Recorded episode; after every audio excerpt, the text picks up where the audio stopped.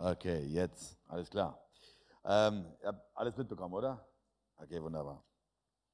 Wir gehen weiter. Matthäus 11, äh, Vers 9 bis 10. Matthäus Kapitel 11, Vers 9 bis 10. Ich versichere euch, von allen Menschen, die jemals gelebt haben, war keiner größer als Johannes der Täufer. Und doch ist, und doch ist noch der Geringste im Himmelreich größer als er seit Johannes der Täufer predigte und tauft. Ähm, diese Worte, die spricht Jesus über Johannes. Und das sind schon gewaltige Worte, oder? Ich versichere euch, von allen Menschen, die jemals gelebt haben, war keiner größer als Johannes der Täufer. Wir ähm, hören das immer wieder, dass Jesus mal über Menschen gesagt hat, so einen Glauben habe ich noch nirgendwo gefunden. Oder über die Frau spricht er, von dir wird die Welt reden. Über dich, über dein Glauben, über deine Taten und so weiter. Und immer wieder erleben wir sowas und die Bibel spricht ja auch im Alten Testament über David. Ja, David, der Mann nach dem Herzen Gottes. Abraham, äh, der Glaubensvater und so weiter. Und so finden wir immer wieder, wo Leute herausstechen. Und hier war das über Johannes den Täufer, dass es gibt keinen größeren als Johannes der Täufer. Was auch immer das bedeutet, was Jesus damit sagen wollte, aber ich glaube, in seiner Biografie erkennen wir dann diese Größe. Worum geht es hier wirklich bei Johannes? Warum ist er der Größte, obwohl Jesus ja auch von einer Frau geboren worden ist? Zwar nicht gezeugt von einem Mann vom Heiligen Geist, aber geboren durch eine Frau. Und Jesus, äh, Johannes zeichnete etwas aus und wir schauen uns das mal heute an. Äh, wir lesen das auch immer wieder im Johannesevangelium und fast jede Überschrift äh, dieser Bibel, äh, die Überschriften haben ja die Menschen da reingeschrieben, aber da steht immer wieder das Zeugnis des Täufers über sich selbst. Das, Teuf das Zeugnis über Johannes. Aber wenn wir diesen Text mal richtig lesen, so erkennen wir, dass das nicht ein Zeugnis über Johannes selbst ist, sondern er zeugt von irgendjemandem anders. Und äh, wir lesen gleich in äh, Johannes Kapitel 1, Vers 15. Dort lesen wir, auf ihn wies Johannes die Menschen hin. Er rief ihnen zu, das ist der, von dem ich gesagt habe, es kommt einer nach mir, der ist größer als ich, denn er war da lange bevor es mich gab. Ähm, ich muss sagen, wenn wir mal die ganze Geschichte äh, lesen, und ich gehe mal ganz stark davon aus, dass viele diese kennen, Johannes, was er gemacht hat, er war schon ein Star. Ja, also was heißt ein Star? Ich meine, er sah aus nicht wie ein Star, ja, Kamelhaare und so weiter. Er sah aus wie der Elia aus dem Alten Testament. Äh, der hat nur Heuschrecken gegessen, wilden Honig und so weiter, hat einen Gürtel, einen ledernen Gürtel an.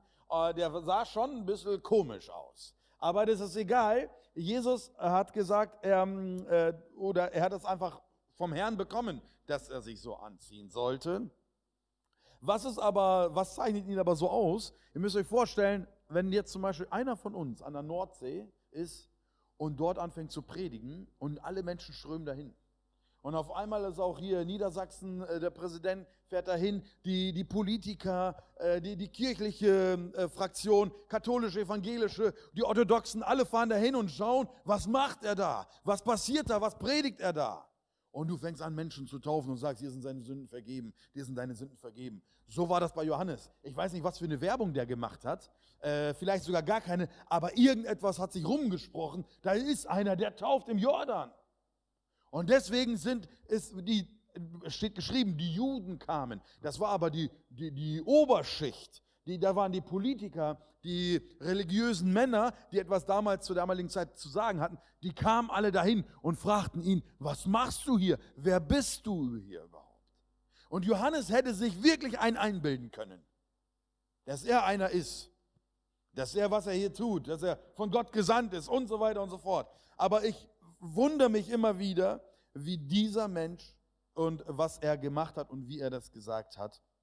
Er äh, hat immer wieder eine Frage, Frage bekommen, aber er hat immer etwas anderes erzählt. Und schauen wir mal, äh, was er hier sagt. Ähm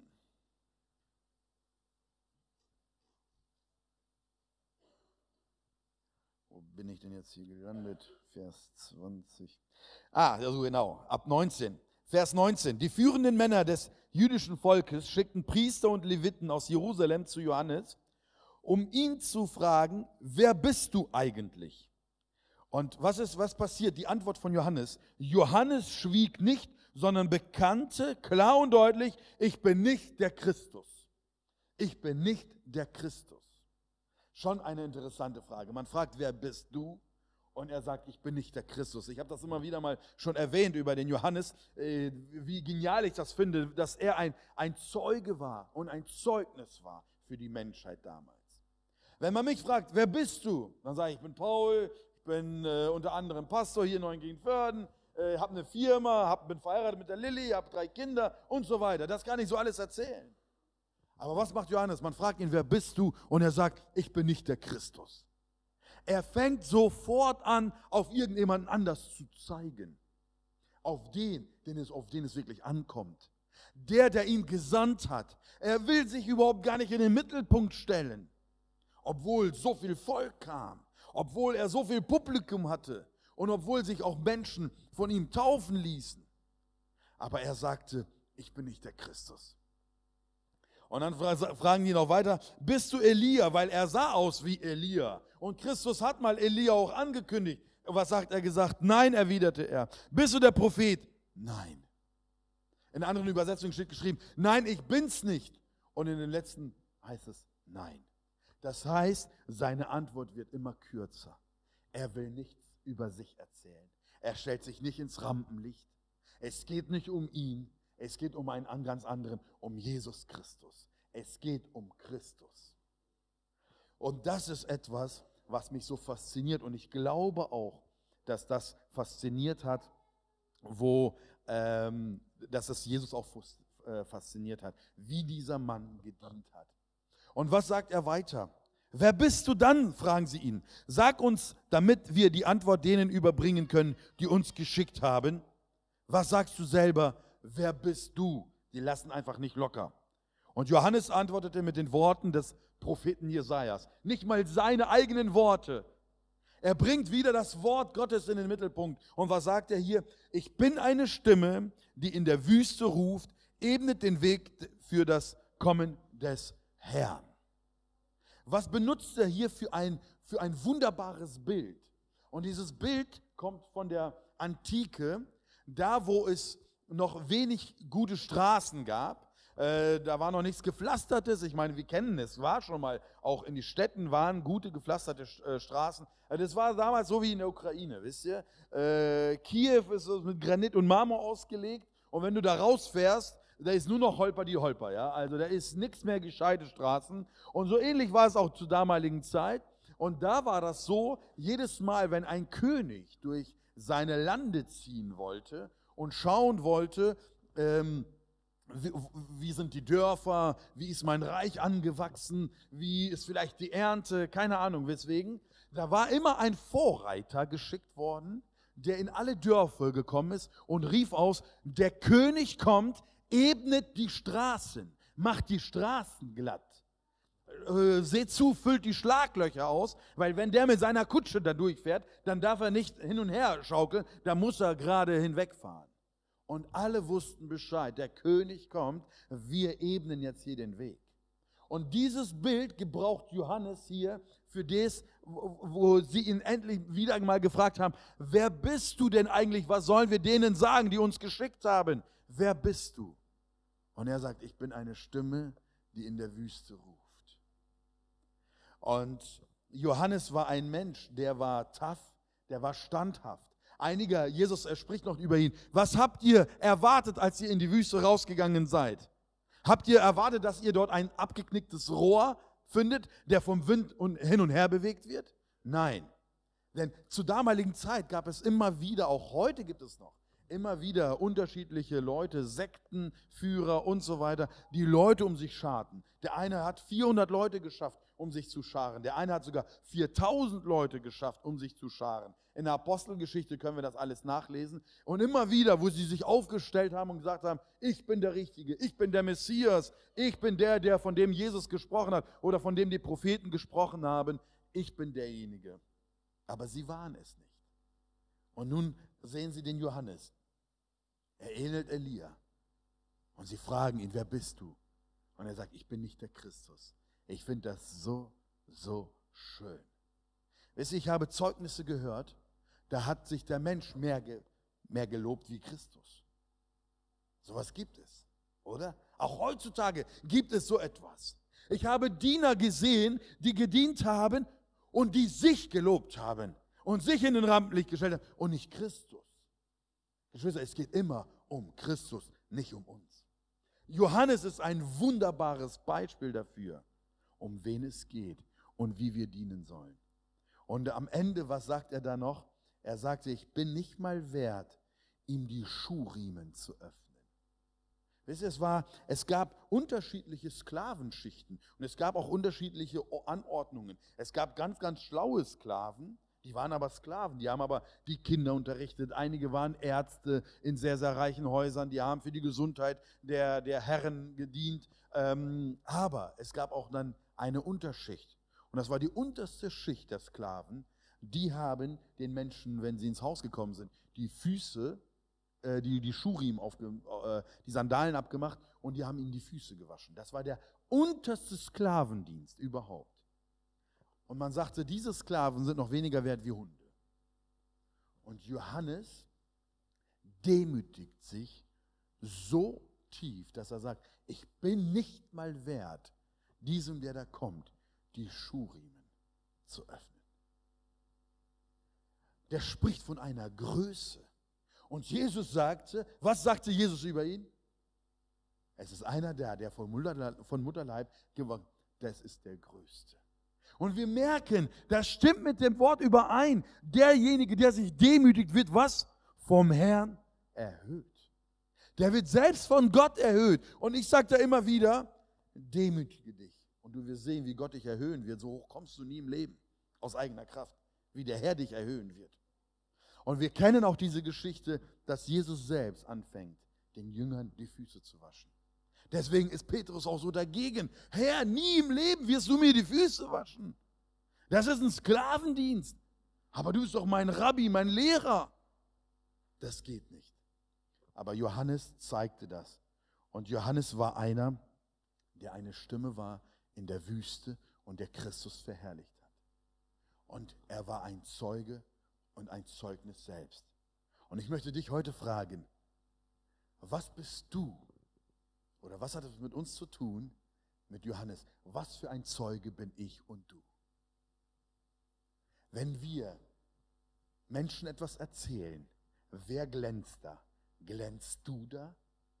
Mit deinen Werken, mit all dem, was du geschaffen hast, mit all dem, was du erreicht hast?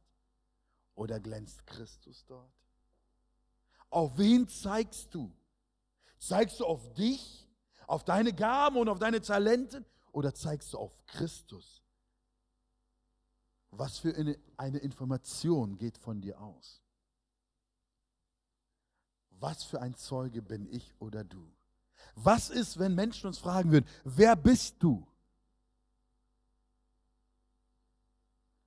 Weißt du, einige klammern sich an irgendetwas, was sie erreicht haben, an ihr Amt, an ihre Position und lassen das nicht los und merken gar nicht, wie es nur noch um sie geht. Und viele fangen an, ihren eigenen Kampf zu kämpfen, für sich zu kämpfen, so wie Simson es getan hat. Wo, was sollte Simson machen? Simson ist ein bestes Beispiel für das, wie man es nicht tun sollte. Er sollte das Volk Israel von den Philistern befreien, aber er kämpfte seinen eigenen Kampf. Und wir lesen es im Richterbuch, zwei Gebete, die er gesprochen hat. Und all diese zwei Gebete da kommt ich, meiner, mir immer vor. Mindestens viermal. Einmal, Herr, du willst doch jetzt nicht, ich habe jetzt tausend Philister erschlagen, ich verdurste jetzt hier. Willst du denn mich so bloßstellen und so weiter? Und dann, wo man ihm die Augen ausgestochen hat, was hat er gesagt? Herr, lass mich noch wenigstens für meine Augen mich rächen. Hat es immer noch nicht verstanden. Es ging um Christus. Es geht um Christus, auch heute noch. Was haben wir verstanden? Was sind wir für Zeugen? Sind manche, manche sitzen in den Gemeinden und sagen, du weißt was, ich habe noch keinen Dienst bekommen, deswegen kann ich noch nichts machen. Wisst ihr, was ich immer wieder sage? Ich sage immer wieder, diene mit dem, was du hast und wer du bist. Und du wirst sehen, Menschen werden das bestätigen und du wirst Anfragen bekommen, wo du noch mehr dienen wirst. Fange an. Fange an, deinen Dienst zu tun. Fange an mit deinen Gaben und Talenten und du wirst sehen, Menschen werden dich anrufen und sagen, könntest du da noch helfen? Könntest du da noch was machen?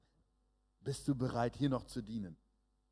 Aber wenn einer denkt und wartet, bis jemand kommt und mich fragt, dann werde ich was machen. Weißt du, wie lange du sitzen wirst? Ich hatte mal so ein Bild gehabt. Am Tisch saßen sechs Leute, waren alles Skelette mit Rollstuhl. Und da stand drüber, sie warten immer noch auf den Missionsbefehl. Sie warten immer noch auf den Missionsbefehl. Wisst ihr, was interessant ist? Wir hatten letzte Woche ein Gespräch mit, mit Leuten aus, aus dieser Gemeinde, mit Besuchern aus dieser Gemeinde.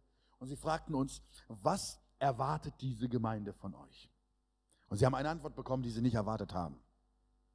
Sonst gibt es oft so Regeln, diese Regel, diese Regel, diese Regel. Und ich fand das so schön, was wir auch auf der Taufe gehört haben, wo wir die Täufelinge aufgenommen haben. In erster Linie erwartet die Gemeinde von euch, dass ihr mit euren Gaben und Talenten dient. Die Gemeinde hat keinen Platz für Bankwärmer. Ich hatte mal so Jugendliche, die kamen aus Speyer. Ich habe immer gefragt, was macht ihr denn in der Kirche? Ich bin Bankwärmer. Ich sage, was bist du? Ein Bankwärmer. Habe ich damals mit 16 das erste Mal gehört. Ein Bankwärmer. Ich sage, was, wofür? Ja, für den, der kommt, dass der Platz schon warm ist. Ich sage, du, manche wollen gar keinen warmen Platz haben. Die wollen einen frischen Platz haben, aber nicht schon einen durchgesetzten Platz. Die sind Bankwärmer. was bist du für ein Zeuge? Auch ein Bankwärmer? Ich hoffe nicht. Und ich möchte nochmal sagen, wir haben keinen Platz für Bankwärmer. Ich schmeiße keinen raus. Aber was, wisst ihr, was ich mache? Ich ermutige alle zu dienen. Ich ermutige alle zu dienen, aufzustehen und ein Zeuge zu sein. Und um Christus groß zu machen. Nicht um auf dich zu zeigen, sondern auf ihn zu zeigen. Worum geht es? Wir informieren oft, aber evangelisieren wenig. Wir gehen in die Kirche, das und das machen wir, das und das machen wir. Aber sag doch mal, was Jesus macht. Erzähl doch mal denen, was Jesus macht in deinem Leben. Nicht, was du alles machst. Und auf einmal merken wir, hey, da ist viel Tiefe drin. Wenn du anfangen wirst, das zu erzählen, was Jesus in deinem Leben alles getan hat, dann wirst du merken, wie Menschen Veränderung erleben werden. Warum? Weil das Wort Gottes sie frei macht.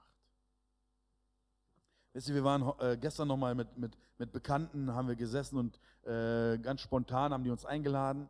Und der hat dann erzählt, dass, die waren in der Ukraine, die waren in diesem Gebiet, in dem äh, Kampfgebiet, äh, die waren 40 Meter von der Grenze entfernt. Also das ist wirklich, äh, die mussten mit Schutzweste und, und Helm unterwegs sein. Und sie sagten, in dieser schwierigen Zeit, wisst ihr, was, was hilft? Es hilft eins, dass wir Jesus Christus dort bezeugen. Er sagte, wir geben ihnen Brot, die sind dankbar dafür. Sie essen das aber dann auf und dann ist das Brot weg. Aber was haben sie? Sie haben die Hoffnung durch Jesus Christus. Und auf einmal wurden mein Gedank, mein, mein, mein, mein, meine Gedanken haben sich verändert. Wir haben ein Camp gehabt dieses, dieses Wochenende. Und wisst ihr, da hat man so erzählt, die müssen immer Bibelverse auswendig lernen, sonst dürfen die nicht ins Zelt und essen. Ja? Äh, das wird so eine Motivation halt. Ähm, und, und dann müssen die halt immer wieder Bibelverse auswendig lernen hier. Die zwei Jungs da hinten, die haben alle, wie viel habt ihr drauf? Alle Verse? Nur den ersten. Ah, den ersten kennst du nicht, hast du gefastet dann. Nein, okay. Also, äh, auf alle Fälle kennen sie die Verse. Sie kennen Verse auswendig. Und warum? Und wisst ihr, wir haben natürlich Motivation gehabt, dann kriegen die so diese, diese Kopfhörer, schnurlosen Kopfhörer, und da waren wieder alle begeistert. Wir wollen Bibelferien lernen. Aber es geht doch nicht um diese Kopfhörer. Wisst ihr, worum es geht?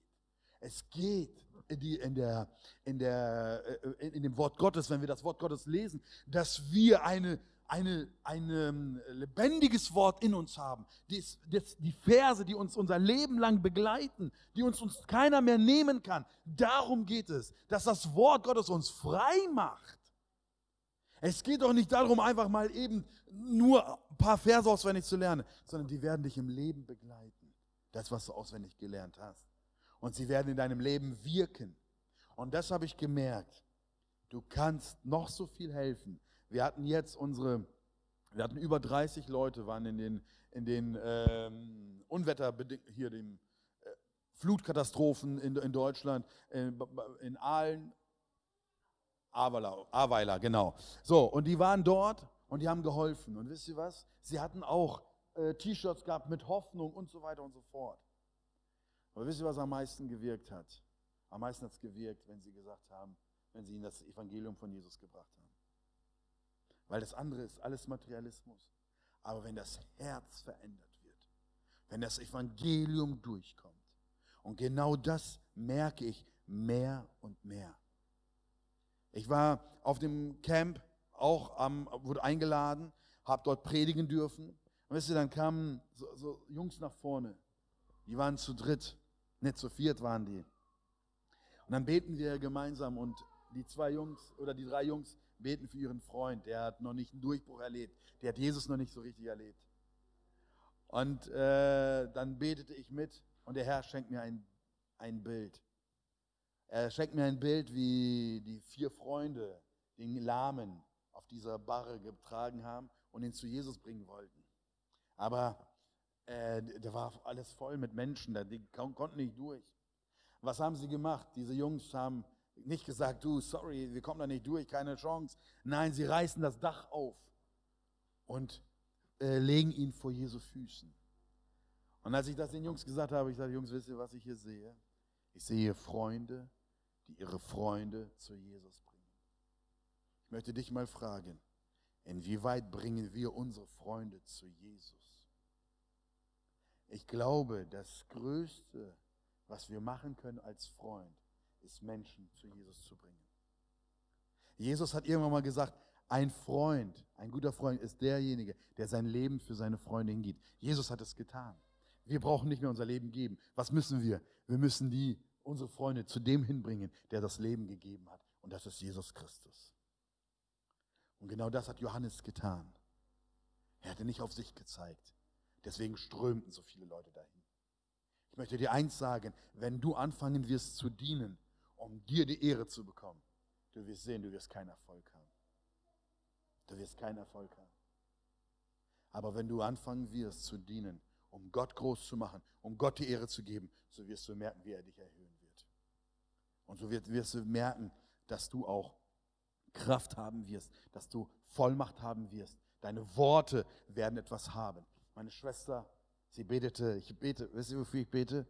Ich habe immer gesagt, Herr, die, die Aposteln, die sind doch früher mal so durchgegangen und allein der Schatten von denen ist draufgefallen und du hast Menschen geheilt. Ja, dann haben sie ein, Taschentuch gehabt, so, dann haben die das irgendwo mit von A nach B gebracht und haben es auf die Kranke gelegt und die wurden gesund. Und was mich am meisten begeistert ist, sie kamen zu Menschen, legten ihre Hände auf und sie erlebten die Taufe im Heiligen Geist. Und wo ich sage, Herr, ich möchte das erleben. Ich weiß, dass ich nichts bin und nichts habe. Habe ich euch das schon mal erzählt, wo ich in Hannover war? Ich habe da mal, ich glaube, ich habe das schon erzählt, ne? Ich ähm, da waren so Propheten unterwegs und die Propheten haben so die Hände draufgelegt und haben auf Menschen äh, was erzählt. Und dann kam ich zu einem, die Pastoren waren natürlich auch unterwegs und haben für für die gebetet, die nach vorne gekommen sind. Und dann knie ich mich so zu einem hin und will für ihn beten und er sagt, nee, nee, nee, nicht du, er, er soll für mich beten. Da habe ich gesagt, oh Mann, ey.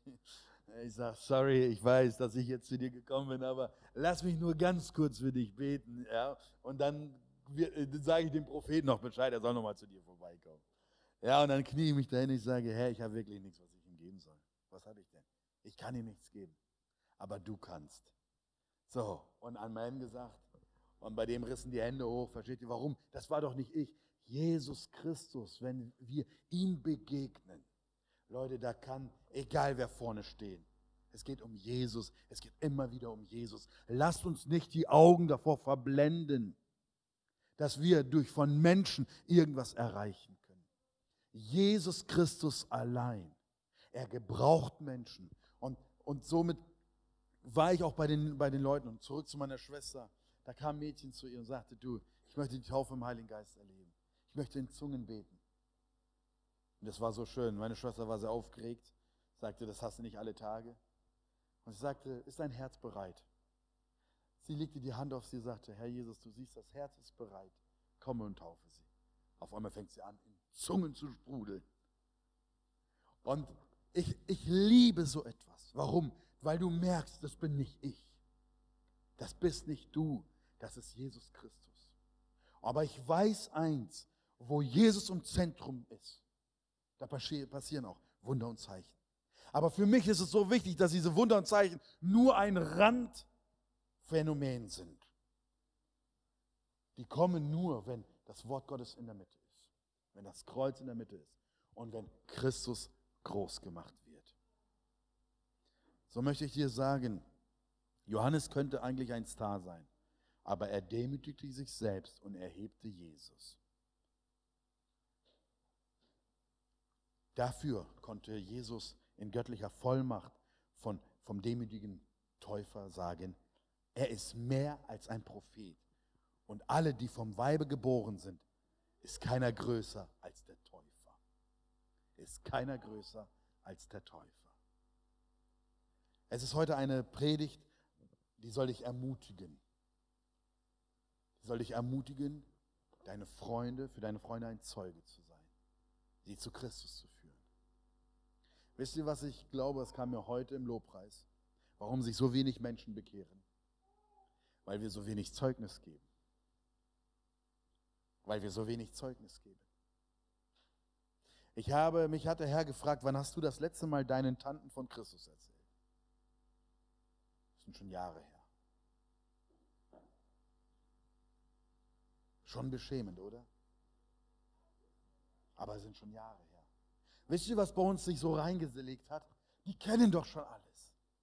Wir haben es ihnen erzählt. Sie wissen doch alles.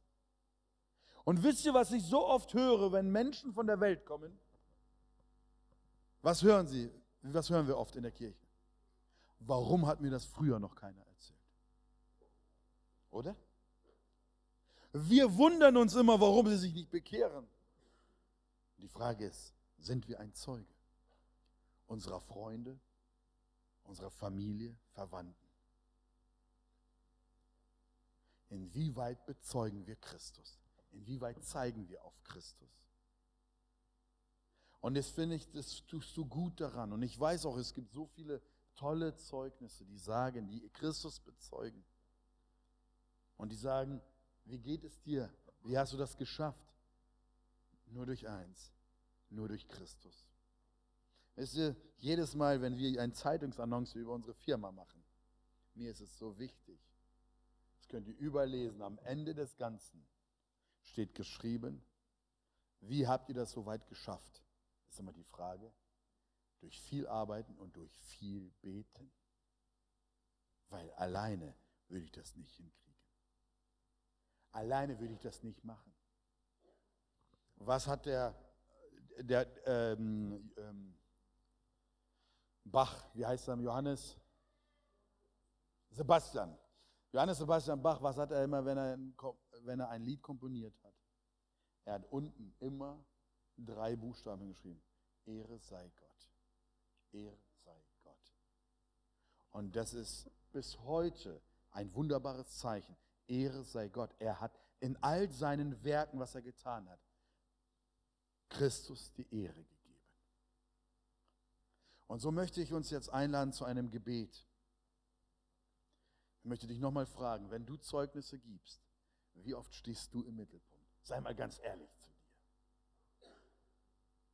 Sei mal ganz ehrlich zu dir.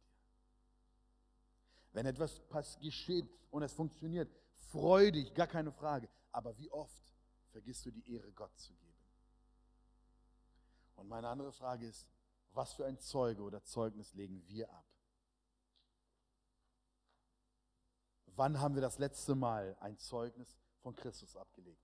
Wann haben wir das letzte Mal auf Christus gezeigt? Nicht nur Menschen informiert, sondern wirklich das Evangelium weitergeben, was Christus tun kann und macht.